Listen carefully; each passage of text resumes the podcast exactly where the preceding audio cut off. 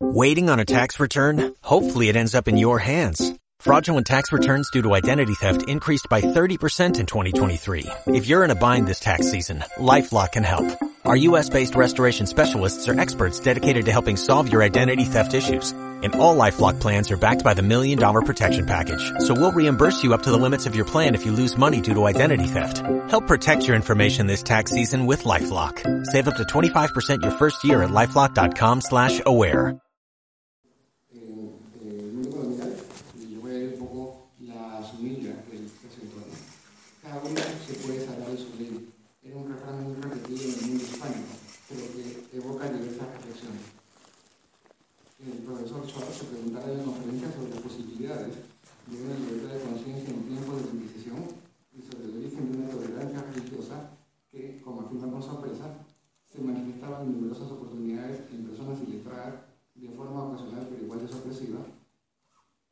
En clérigos y teólogos. El profesor Schwartz explicará las razones que lo llevan a afirmar que las raíces de la tolerancia nacían en la vida cotidiana y de las propias enseñanzas de la Iglesia. Destacando el caso de Pablo de la demuestra cómo este personaje era tan singular y que en realidad es el reflejo de un mundo más diverso, plural e informado del que la historiografía e historia tradicional ha hecho creer. Recibimos entonces con un aplauso al profesor Schwartz.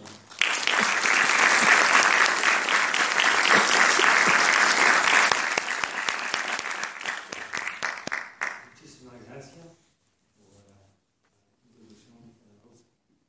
Ah, esta noche voy a hablar de libertad de conciencia en el mundo hispánico. Es decir, que vamos a hablar un poco de España y de América. Y quiero comenzar ahora con un caso peruano, un caso limeño, para iniciar mi, eh, mi conferencia. Juan de Castillo era un buconero y eh, charlatán que conocía algo del mundo. Para ganarse la vida, cantaba y tocaba su guitarra y veces leía las manos, pero era asimismo un hombre con gusto para la lectura y algún interés por la teología católica. No tenía inconveniente en discutir sus ideas con quienes lo quisiesen escuchar. Y hubo quien me dijo que ya no había santos en el mundo, pero Castillo no se mostró de acuerdo. Respondió que el que es bueno es santo.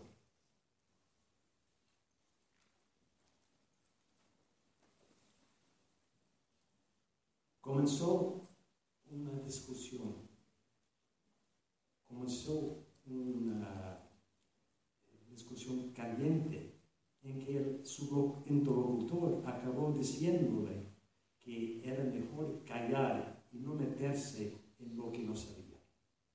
Pero Castillo seguía insistiendo, sostenía que lo sabía de buena fuente porque había leído a Fray Domingo de Baltanás.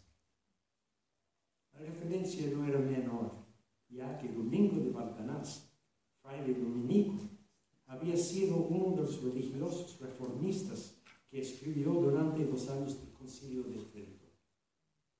Aunque no tuvo la relevancia de Luis León, por ejemplo, eh, era eh, leído como autor de libros de moral y guías espirituales destinados sobre todo a lectores laicos. En general, eran volúmenes en octavo, es decir, de pequeño porte, pequeño porte eh, y de bajo coste, que podían llevarse en un bolsillo. Fueron muy populares y como la mayoría de ellos se publicaron en Sevilla, es probable que los pasajeros a Indias lo llevasen como lectura de a bordo. En todo caso, surgen con regularidad en los cargamentos de libros destinados al Nuevo Mundo.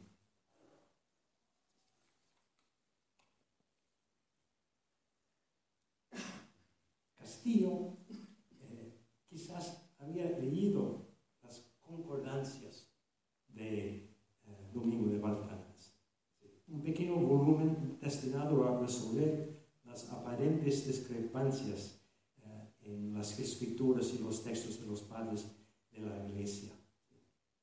El volumen eh, contenía eh, un número importante de argumentos abundantes y, sobre varias cosas de, de, de interés teológico. Pero una de las cosas que argumentaba el libro era que era posible salvarse por la ley natural y no solo dentro de la iglesia. Parece claro que Castillo meditó sobre ese asunto y que tanto de seguir las enseñanzas eh, de, eh, eh, querer de seguir las enseñanzas de la iglesia, referencia de religioso ponía en, manifiesto el diálogo que existía entre la cultura erudita y la cultura popular, entre autores y lectores que hizo que la circulación de ideas fuese tan importante. Puede que Baltanás no fuese la mejor orientación para ortodoxia, pues que era uno de los teólogos que se mostró contrario a los límites injustos de la limpieza de sangre impuso a los conversos. Y además de haber sido procesado y condenado por la Inquisición debido a sus ideas mismas. Sus escritos resumaban un humanismo cristiano y en ellos se aplaudía a los gentiles que vivían como cristianos y se criticaba a los cristianos cuya fe no se tradució en buenas.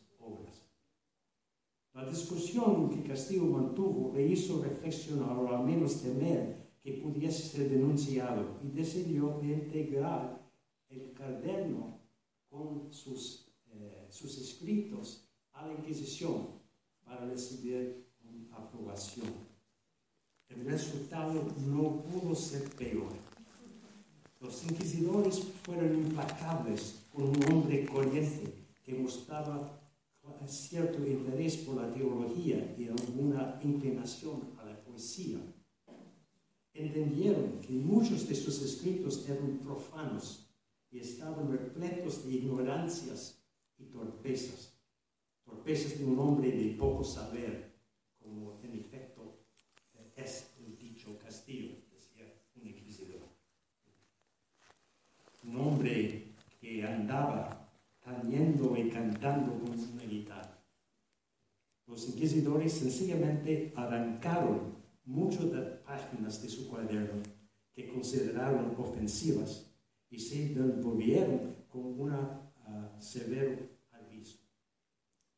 la reacción de Castillo muestra el profundo valor que la gente común daba a su capacidad de leer y de escribir y a su propia creatividad. Abandonó furioso las casas de Inquisición y tiró el cuaderno al suelo delante de muchas personas que se juntaron en la calle. Elevando sus ojos al cielo, gritó una y otra vez, pese a quien me parió, y reniego a quien me parió y que no se había hecho tan gran agravio y crueldad en nadie en el mundo. Habían destruido sus escritos. La multitud trató de hacerle callar, pero Castillo insistió. Si había, un barco que fuese a Castilla, lo tomaría para dar cuenta de la injusticia del inquisidor, porque como dijo, en Perú no había juez que pudiera hacer algo. No cabe duda de que lo arrestaron. Y lo desterraron sin ser procesado Nueva Granada por seis años. Este caso meño de Juan de Castillo abre una puerta americana a la sociedad y a las mentalidades del mundo hispánico en la Edad Moderna. Vamos a comenzar con España para volver a América sobre este tema. Uno muy citado y discutido capítulo del Quijote, el morisco Ricote, Regresó a España y cuenta a su viejo amigo Sancho Panza de sus hazañas por Europa, en donde había buscado refugio después de su expulsión. Había llegado finalmente a Alemania, en donde le contó a Sancho, se podía vivir con más libertad, porque sus habitantes no miran en muchas delicadezas. Cada uno vive como quiere, porque la mayor parte de ella se vive con libertad de conciencia. Obviamente, estas expresiones eran una exageración serpentina. Hablar de estos términos sobre, en estos términos sobre la libertad religiosa en el norte de Europa eh, eh, era faltar eh, a la verdad, ya que allá cazaban a católicos y quemaban brujo. Y la libertad no era en realidad tan común. Pero la idea de libertad de conciencia y la posibilidad de poder materializar esa idea ideal en un territorio determinado ejerció una fuerte atracción para muchos españoles, y no solo para moriscos y conversos, sino también para cristianos. Parece que los exponentes de la libertad de conciencia fueron pocos en una España intolerante, donde la ortodoxia era defendida tanto por la corona como por la iglesia, y donde había pocas personas como Miguel Cerveto o Juan Luis Vives que pudieran o quisieran tomar una posición contraria, es decir, una posición más abierta al concepto de la libertad de conciencia.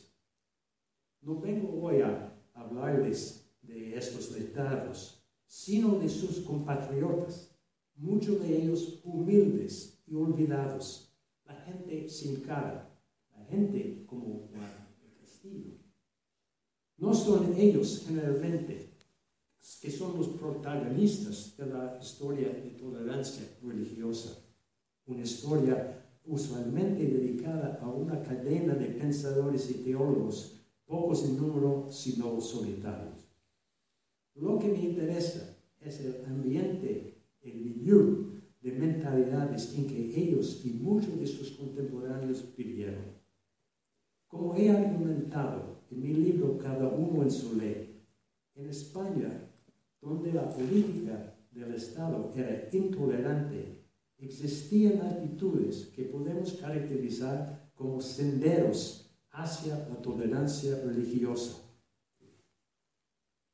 Estos tenían varias raíces resulta no solo de la experiencia medieval de la España de las tres leyes, y también producto de escepticismo, de materialismo de Averroes, de relativismo, del maranismo, del ateísmo o, la descreencia, y en ocasiones de un entendimiento profundamente cristiano del mensaje evangélico de caridad y de amor al próximo. El refrán, cada uno se puede salvar en su ley. El buen moro en su ley, el buen judío en su ley, el buen cristiano en el suyo. Esto no se encuentra en los refraneros, pero existía y circulaba de boca a boca. Representaba un comentario plenamente contrario a la doctrina de la iglesia que nula salus extra ecclesia, que no hay salvación fuera de la iglesia. La idea que cada uno se puede salvar en su propia ley era acompañada por un deseo de libertad de conciencia, el querer para la oportunidad de pensar y a veces de leer por sí mismo libertad de conciencia eventualmente se convirtió en una definición inquisitorial de desorden, una amenaza a la autoridad de la Iglesia y de los poderes civiles, y era considerada como una máscara de varias formas de herejía. Pero a pesar de la campaña contra la libertad, esa aspiración se quedó arraigada en el corazón de mucha gente. La España y el Portugal y sus imperios en, la Edad Moderna son generalmente vistos como paradigmas de estados autócratas e intolerantes. Las expulsiones de los judíos, de los moros y posteriormente de los moriscos la discriminaron de las leyes eh, de limpieza y de sangre evidencia estos principios de gobierno tan claramente expresados por el poeta Fernando de Acosta, a quien en su elogio a Carlos V decía, un rebaño, un pastor en la tierra, un monarca, un imperio, una espada. La unidad u, ortodoxia religiosa de la comunidad fueron objetivos de la política del Estado, apoyado por la autoridad episcopal y por los tribunales inquisitoriales. Como escribió Juan de Mariana en su Regis Institución, cuando los ciudadanos empiezan a discrepar entre sí en materia de religión, el resultado es el virus de la discordia. El mismo día en que se da libertad a las nuevas creencias, se pone fin a la felicidad del Estado. No había lugar para diferencia de religión para mantener la unión del Estado y la lealtad a la ley. Mariana eh, dijo, así es como la libertad, esa hermosa palabra que en todos los tiempos sedujo a los hombres, se convierte en algo falso y vano. Nadie podía cuestionar tal política abiertamente. Y cuando finales del siglo XVIII, algunos comenzaron de hacerlo. La respuesta de la Inquisición como defensor del antiguo régimen fue tajante. La intolerancia es una ley fundamental de la nación española. No fue establecida por la gente del común y no deben ser ellos quienes la proscriben.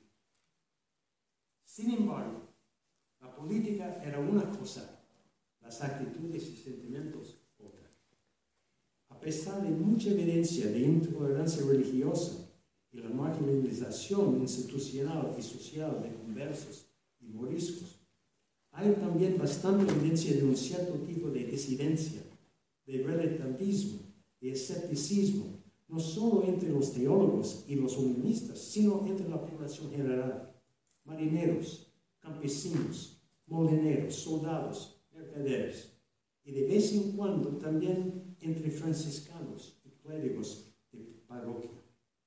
Para estos disidentes, religión y ley, es decir, teología y ética, eran lo mismo.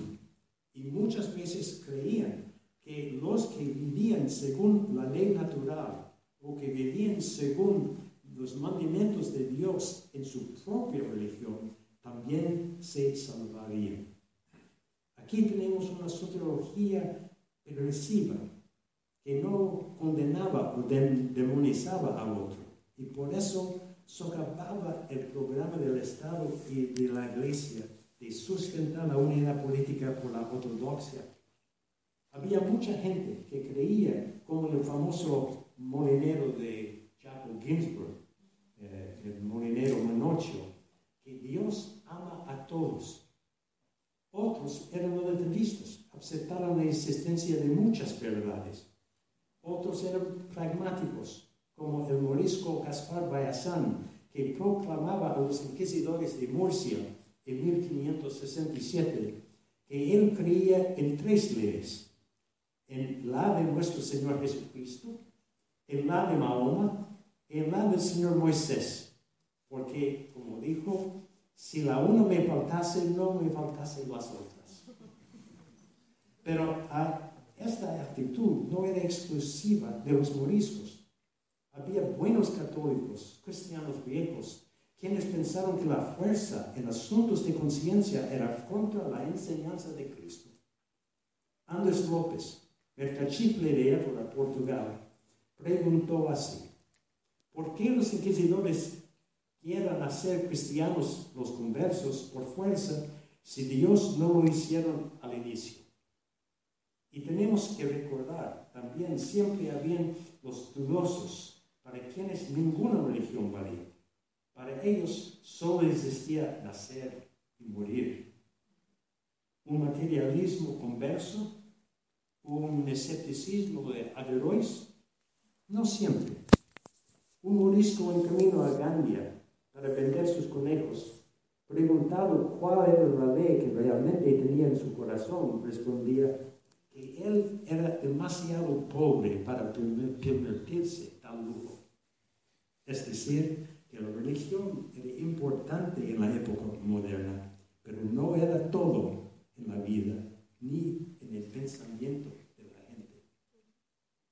La idea que todos se pueden salvar era una proposición que cuestionaba la doctrina de la iglesia y por eso potencialmente herético. En necesidad de corrección. Había muchas dudas y proposiciones, dudas sobre los santos, dudas sobre la Eucaristía, la virginidad de María, el cielo, el infierno, el purgatorio, el diablo y mucha duda si el sexo entre solteros era realmente un pecado. Y dudas sobre la justicia también de la persecución de las minorías religiosas. Después de las grandes campañas contra los conversos y moriscos y contra los primeros protestantes en el siglo XVI, la Inquisición se concentró en el control de las proposiciones entre cristianos viejos. En los tribunales de Toledo, Galicia y Lima, más del 30% de todos los procesos antes de 1700 fueron contra tales proposiciones. La proposición de cada uno se puede salvar y la implicación de libertad de conciencia que la manifiesta era al inicio visto como característica de los moriscos. Y la Inquisición en sus edictos de fe avisó a los fieles de prestar atención a tales ideas entre los convertidos de Islam. Había en Islam conceptos como fitra, cuyo significado era que la religiosidad humana era algo natural, dado por Dios a cada persona, y a su vez presentaba la religión como un fenómeno accidental. En otras palabras, son nuestros padres, nuestros progenitores, los que nos hacen judíos o moros o cristianos. Hay pasajes coránicos que refuerzan esta posición. Para cada uno de nosotros, Alá ha prescrito una ley y un camino. Pues si Alá lo hubiese querido, habría hecho de vosotros una sola comunidad. Un morisco expresó la frustración cuando se quejaba de que Dios no había hecho bien su oficio en hacer que unos fuesen cristianos y otros moros y otros judíos sino que todos habían de ser uno.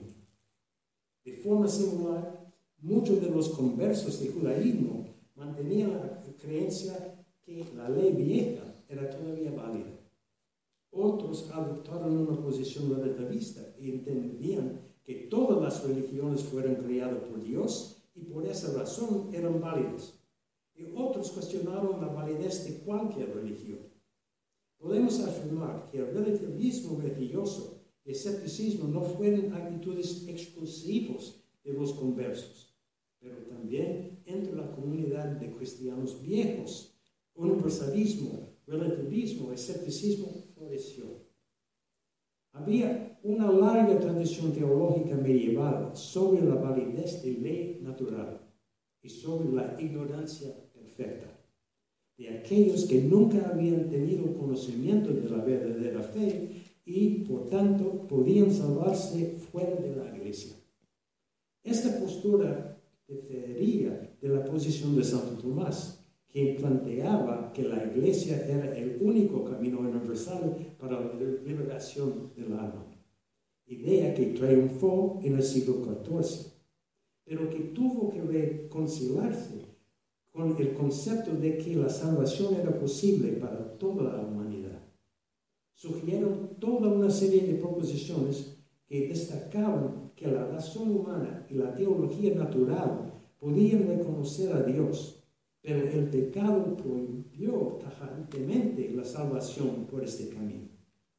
Anteriormente, teólogos como Origen, el segundo siglo cristiano, que creía que todos, eh, todos iban a salvarse por un Dios misericordioso, la herejía de pocas tesis, o el británico Pelagio del cuarto siglo eh, de Cristo, después de Cristo, que enfatizó la salvación del hombre por sus obras. Habían perdido el debate y fueron declarados herejes. Sin embargo, elementos de sus argumentos nunca fueron completamente eliminados.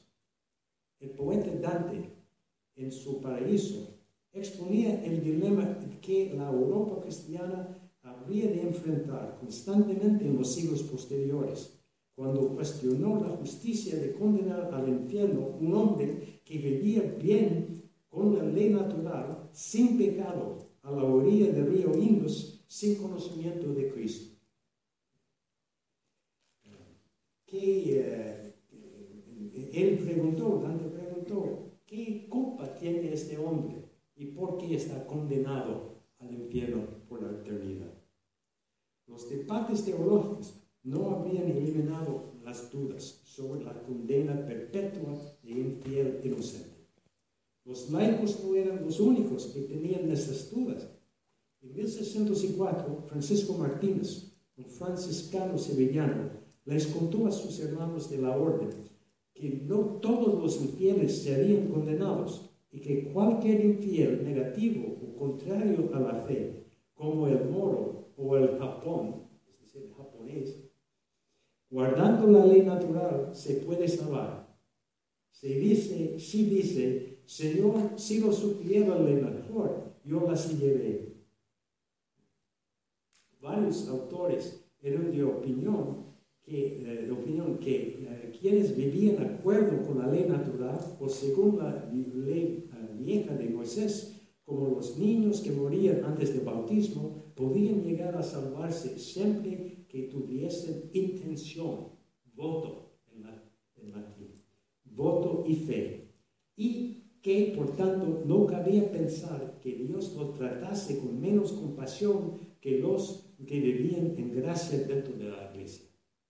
Pero no solo los debates teóricos, teológicos fomentaron esas dudas eh, interrogantes. La historia multireligiosa y multicultural de Iberia y la tradición de acomodación también tuvo su influencia. Y mientras que la relación de las tres leyes en el siglo XV eh, eh, era hostil, todavía en el nivel de las relaciones personales, familiares y comunales persistía el sentimiento de vivir y dejar vivir. Y en muchas ocasiones había actitudes de admiración y relativismo cultural.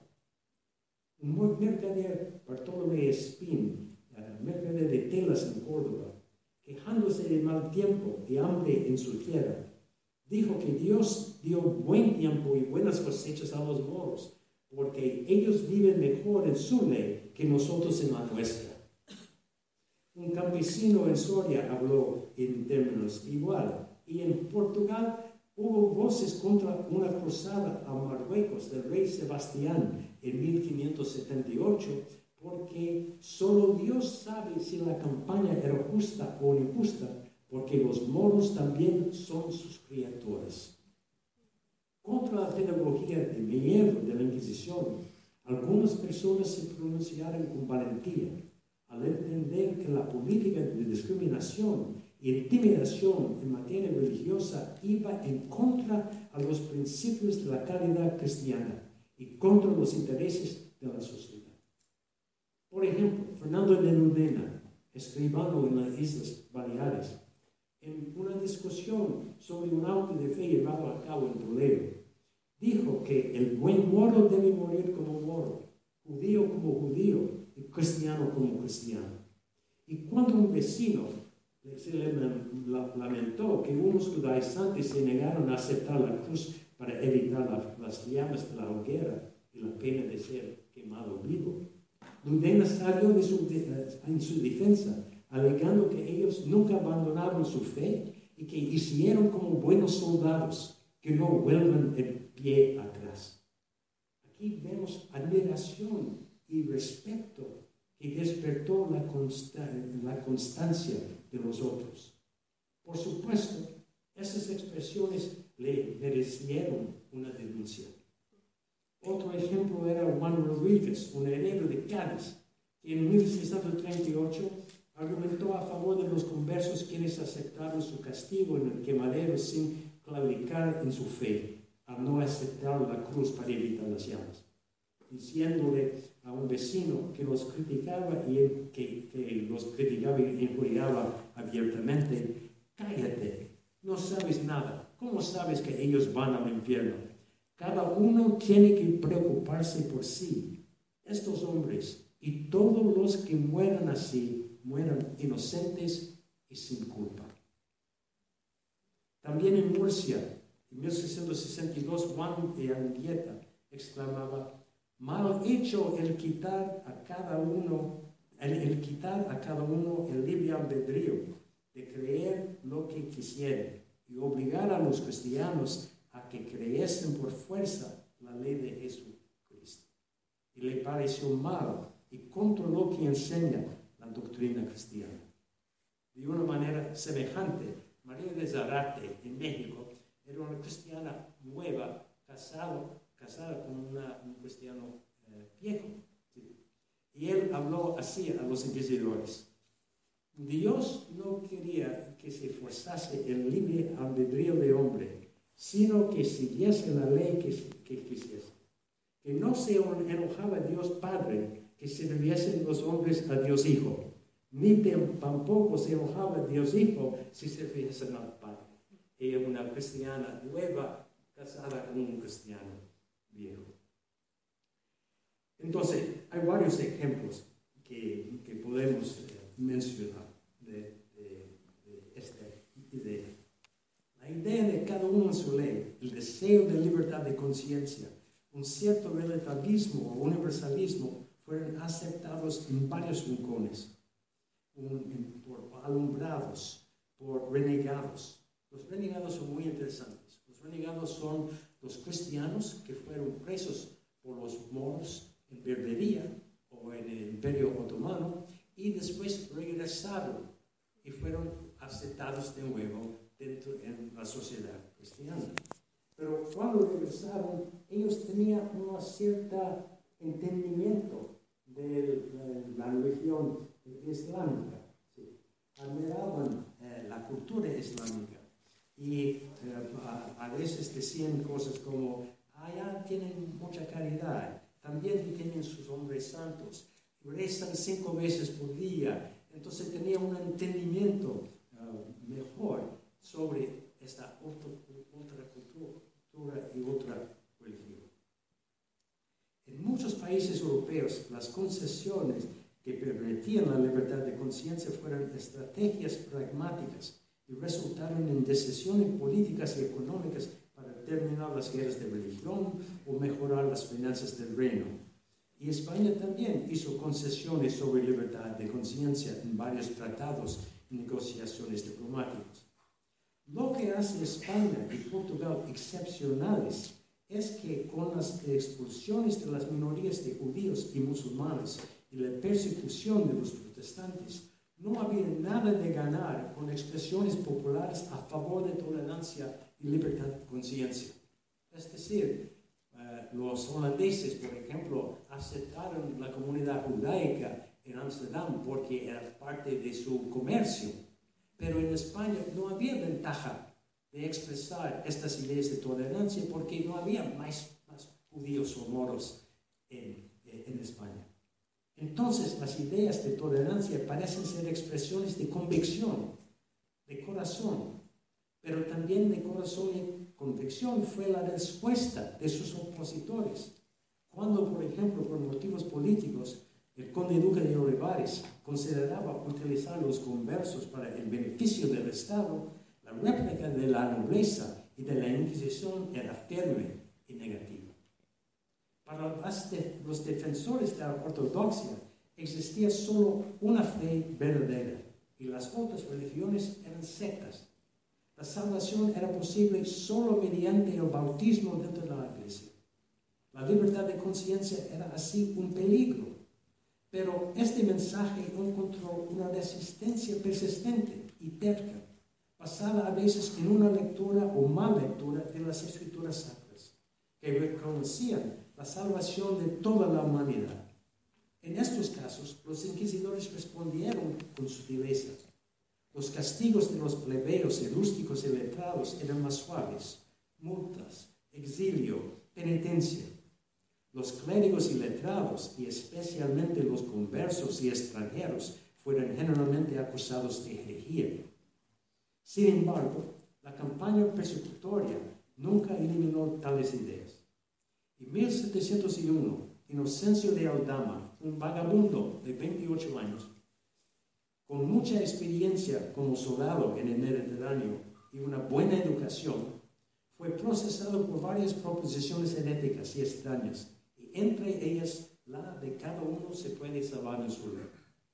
Aldama se defendió y aunque al final expresó una voluntad de aceptar la corrección de los inquisidores en muchos puntos del dogma, del dogma sostuvo que cada, que cada uno tenía su oriente y que de este argumento no le sacaría ningún teólogo de Salamanca. Dijo que todos procedimos de la misma cepa, de que salen varios sarmientos, diferentes sarmientos, que daban fruto. Y así eran todas las leyes y sectas y que todos se salvan en la que quisiesen profesar como la guardasen completamente. ¿Cómo clasificar este hombre? ¿Hombre inestable? ¿Hombre confuso? ¿O hombre brillante? Esperados, los inquisidores de Cuenca decidieron de colocarlo en un manicomio. ¿Cómo podemos caracterizar socialmente a los que decían cada uno se puede salvar? Esas ideas se encontraban entre moriscos y conversos y cristianos viejos. No se limitaba a españoles o portugueses, sino que se hallaba entre también flamencos y italianos y franceses. La mayoría de los procesados fueron hombres, pero a vez en cuando se encuentran también mujeres. Muchos de los procesados no eran gente del campo, sino artesanos, molineros, soldados, gente de pequeño comercio. Ocasionalmente aparece un clérigo, un fraile. Pero la mayoría de los laicos llegaron a esta convicción sin referencia a la, a la teología, mientras que algunos hicieron referencia a los libros populares de devoción, como los de Fray Luis de Granada o Domingo de Montanás. Muchos sabían leer y escribir, pero no tenían formación universitaria o instrucción teológica. Querían leer por sí mismos y utilizar sus letras para tener acceso a la cultura letrada, pero siempre con su propia lectura y entendimiento. Muchos de ellos habían viajado a las Indias o en los tercios del rey a Italia o Flandes, o por los caminos de España en el ciclo de las cosechas. Sin duda, el ser viajero les abría, abría sus horizontes. Sin embargo, muchas veces la gente que los denunciaba también eran viajantes. Viajes, movilidad, cosmopolitanismo no explican en sí mismo su, su tolerancia. Toda persona era un potencial viajero y cada viajero un potencial heterodoxo. Pero muchos de los que emprendieron el camino por mar o por tierra permanecieron completamente ortodoxos en sus creencias. Podemos decir que más que los rasgos sociales fueron las decisiones individuales, las convicciones personales, las que determinaron el curso que en el plano de las creencias cada cual decidió seguir. Y finalmente tenemos que enfatizar que antes de mediados del siglo XVIII, estos tolerantes no representaban un partido o un movimiento, eran individuos que simplemente compartían una, una proposición y una visión alternativa de la sociedad, que llegaban a la convicción de que toda alma podía encontrar su propio camino. De ninguna manera constituían una amenaza inmediata a la corona ni a la iglesia. Pero los gobernantes y los inquisidores eran muy perspicaces en reconocer las implicaciones de la amenaza que la libertad de conciencia presentaba a orden establecida. Quizás fue en el imperio, en los reinos de ultramar, en América, que las contradicciones entre esperanzas escatológicas y tolerancia y libertad de conciencia fueron más obvias. Las concesiones papales a Castilla para la conversión de los pueblos infieles de las Indias formaron la base de la soberanía y la reconocida obra principal de la corona y de la iglesia. Varios autores reconocieron en, eh, en los millones de almas de América una compensación para lo que el diablo había quitado de la iglesia en Europa. Y muchos frailes citaban el, facto de Cortés y, Lutero habían nacido en el mismo año. Y lo que Lutero y el diablo habían robado de la iglesia en Europa, Dios iba con Cortés y los españoles a reponer en, la iglesia en medio.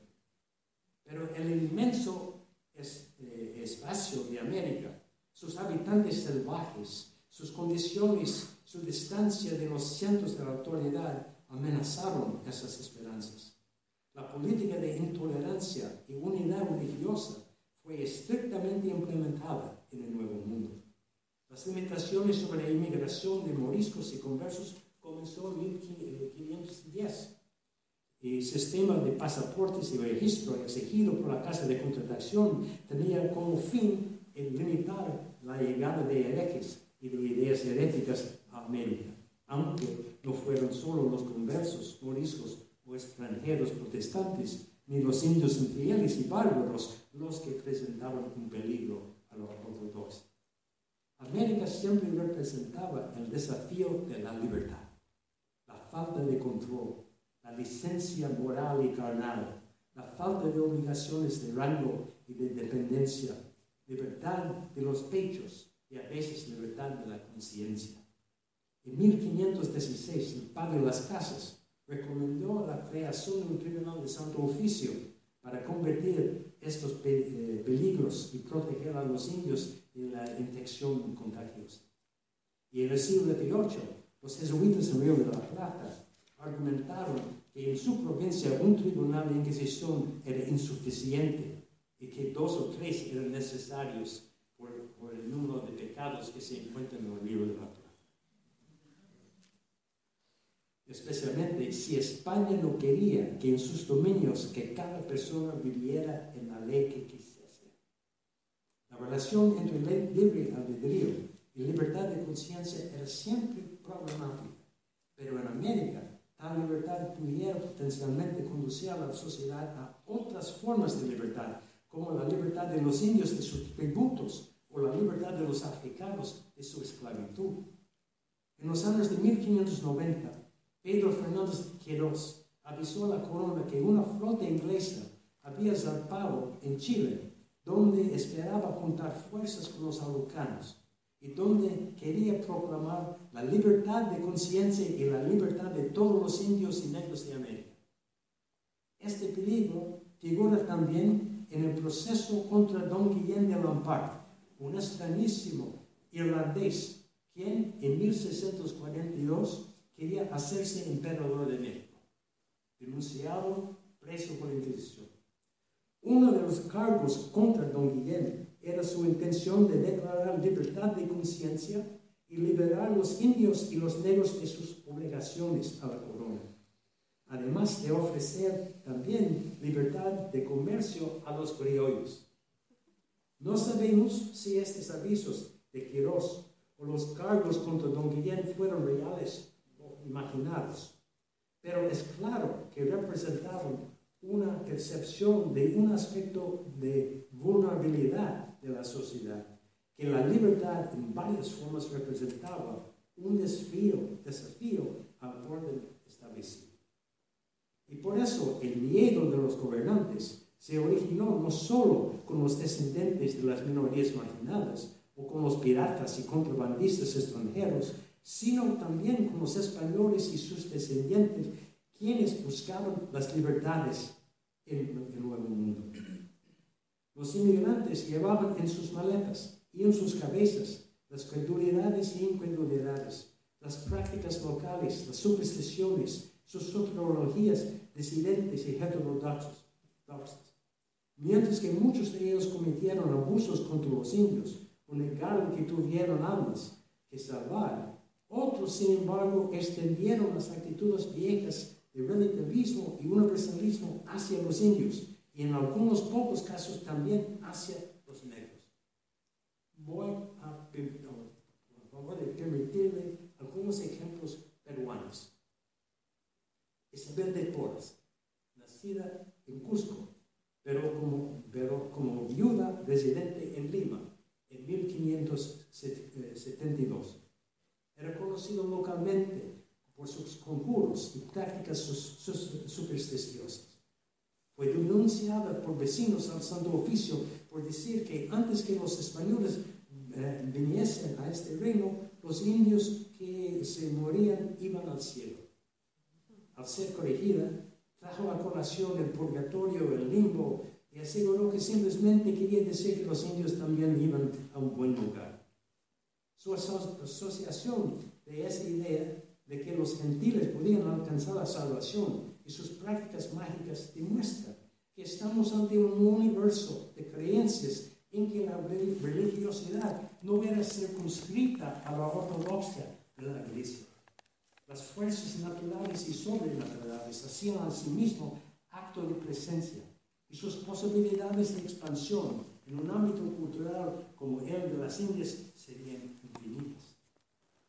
Veinte años después, en 1594, un humilde castellano llamado Juan Fernández de las Heras tuvo también problemas con la Inquisición en Lima.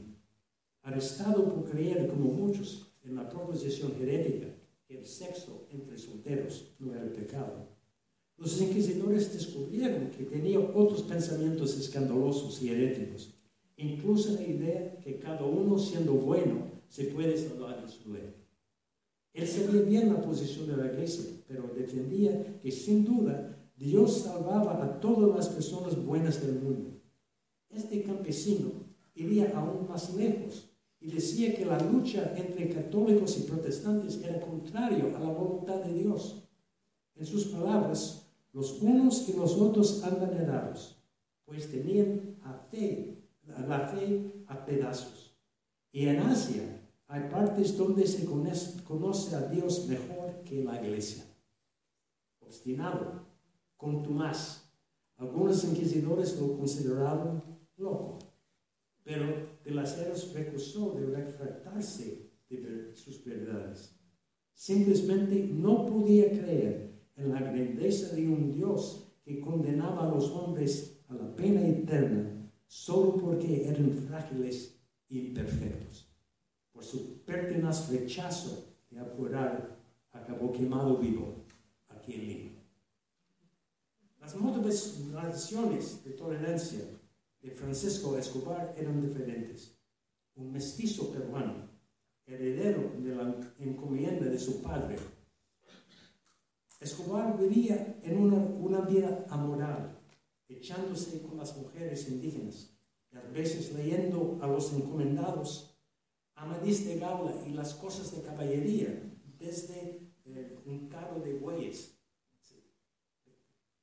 profesando a, los encomendados.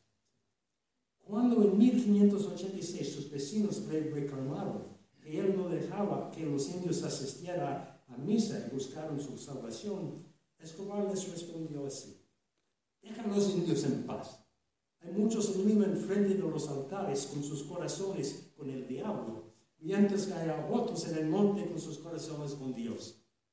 El testimonio de Escobar y muchos otros en las Indias pone de manifiesto que las dudas acerca del cuerpo y alma encontrar en un terreno propicio en las Indias, producto de la experiencia del propio, del propio interés y de cierto escepticismo libertino y de pocas consideraciones de índole teológica.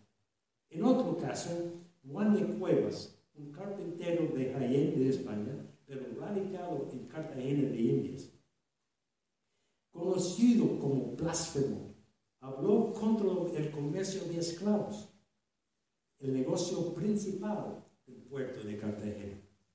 Cuevas era un hombre que luchó contra todas las autoridades y decía que las tierras de los herejes tenían mejor gobierno que las de España. No creía en la conversión de los africanos, que la conversión de africanos justificaba su esclavitud. Y decía que hacía mal el rey de España en permitir a sus reinos trajesen negros, que por qué les habían de hacer cristianos por fuerza sino dejarlos vivir en su ley en su tierra, donde habían creado, y que el rey lo hacía solo por interés que se le seguía y no por otro ningún buen ser. Cuevas fue condenado en 1620 en auto público y destierro y una multa grande, pero muchos pensaron que había salido en incólume, dado su ataque al comercio de esclavos el pulmón de la ciudad. Y como muchos de los otros desconocidos mencionados aquí, Cuevas procuró formar su propio juicio sobre lo que era correcto y incorrecto, sobre Dios y sobre los seres humanos. Su visión de las cosas a menudo lo contradujo al cuestionarse no ya unos, sino muchos aspectos del mundo que le rodeaba. América siempre regresaba las ambigüedades en las esperanzas. Quiero mencionar aquí también que eh, la faca de Mateo Salado tiene el nombre de Mateo Salado, era un francés vaquero aquí en Lima en el siglo XVI, que también fue procesado por exactamente, bueno, una de las razones fue exactamente este, de pensar que cada uno se puede salvar en su ley, y también que criticó el comercio de esclavos decía que el rey tenía que ser borracho para permitir este pecado. En el mundo hispánico, en el siglo XVIII, las expresiones populares de tolerancia continuaron, pero ahora una nueva vertiente de argumentos de corte más bien filosófico comenzó a penetrar España. Publicaciones como la Carta de Tolerancia de John Locke de 1689 o las cartas de Inglaterra de Voltaire en 1726 abogaban por la libertad de conciencia como un aspecto positivo de la sociedad civil. A ellos, a los filósofos como Diderot, no, no les interesaba tanto la verdad de la religión, sino la utilidad como guion ético y soporte de la sociedad civil. En España fue un cambio notable en los procesos del Santo Oficio en el sentido que los reos, reos acusados de proposiciones relativistas o universalistas ahora eran ilustrados, abogados, mercaderes, clérigos, militares, artesanos. El peruano Pablo de Olavide puede servir como ejemplo. Hombre de buena familia, oidor con enchufe en la burocracia, coleccionador de libros, admirador de los filósofos franceses, fue procesado en 1766 por una variedad de proposiciones. Sus dudas sobre la verdad exclusiva de la Iglesia, su creencia en que Sócrates había merecido la salvación y que todos los que cumplieron sus obligaciones con el Estado y vivieron una vida moral podían salvarse. Su proceso y sentencia por irreligión, libertinaje y herejía formal sentían como una amenaza a todos los aprendizados. No tenemos una cuantificación detallada para todo el siglo XVIII, pero la campaña contra las proposiciones de este tipo aumentó en el periodo de 1780 a 1820, llegando a constituir casi mitad de todos los procesos. Muchos de los acusados expresaron ideas tradicionales pero por estos años la Inquisición percibió la estrecha relación entre las desviaciones teológicas con los desvíos políticos. La campaña de control inquisitorial se intensificó, limitando la circulación de libros, censurando publicaciones, tratando de silenciar los argumentos de sus antiguos enemigos, quienes ahora les adornaron con etiquetas nuevas, etiquetas como libertinos, libre pensadores, francomasones, enciclopedistas, independentistas, tolerancianistas, todos fueron vistos como proveedores de veneno de las doctrinas de libertad, de independencia y de la, de la tolerancia. Tolerantismo, indiferentismo fueron palabras utilizadas para caracterizar los peores aspectos del secularismo asociado con los libertinos, afrancesados, ateístas, judíos, es decir, los enemigos de la corona y de la iglesia. Toda esa gama de enemigos fue muchas veces identificada con ideas importadas, importadas de Francia o de Inglaterra o otros, otros países protestantes. Pero si los inquisidores y sus aliados hubieran examinado sus propios archivos, se hubieran percatado de que estas ideas eran muy antiguas y muy divulgadas y en un sentido muy españolas. Me gusta la historia de Juan Pablo de Echegoyen, nacido en San Sebastián, 1725, que con edad de ocho años se fue al mar, viajó por años en barcos ingleses, visitando Londres y Jamaica y islas en el Norte Caribe. Fue denunciado al final en México por sus controversiales opiniones de contenido herético y por hablar mal el vasco. Había salido del País Vasco por ocho años, entonces no había más el vasco hablaba bien de los masones y de los ingleses. Y cuando fue preso, él decía que el capitán del barco inglés que enseñaba a, él a leer y escribir nunca lo cuestionó eh, sobre su religión y que prohibió a los otros marineros de mofar de él o de cuestionar su religión, porque él dijo así. Ni el dicho maestro ni otros ingleses con quienes trató le hablaron jamás en punto de religión, porque es, porque es ley política entre los ingleses en toda Inglaterra el no poder tratar con católicos cristianos ni de personas de otra secta en puntos de religión y ser una de las principales máximas de su gobierno, el que todos vivían en libertad. Este marinero, contrabandista, libre pensador, fue condenado a jurar, de, de en auto público y fue desterrado de las Indias, sentenciado a trabajar a trabajo forzado en Ceuta, en el norte de África. Este hombre nunca había leído a Locke ni Voltaire, pero su experiencia personal le había llevado a buscar una sociedad civil diferente, una sociedad que asegurará el respeto de cada uno a tener su propia fe y sus propias creencias. Para los que querían transformar a España al finales del siglo XVIII en tolerancia e inquisición, simbolaba todo lo que aspiraban transformar. Pero como sabemos, estos cambios llegaron muy tarde.